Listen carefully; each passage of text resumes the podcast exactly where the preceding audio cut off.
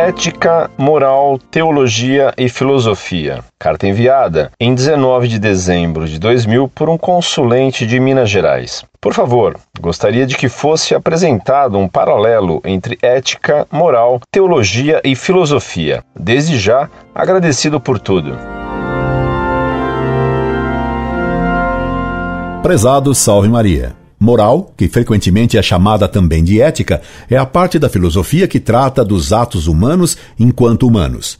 Como você pode notar por essa definição, moral e ética são sinônimos. Em nossos dias há uma tendência para separar a ética da moral. Alguns pensam que a moral se refere apenas aos atos enquanto considerados virtuosos ou pecaminosos, enquanto que a ética se referiria apenas ao código de comportamento numa profissão, por exemplo. Essa tendência é laicista, pois julga que o código de comportamento em certa profissão seria algo independente da moral. Ora, todo ato humano está sujeito às regras imutáveis da moral. A filosofia é a ciência que estuda as coisas por suas últimas causas, à luz da razão natural.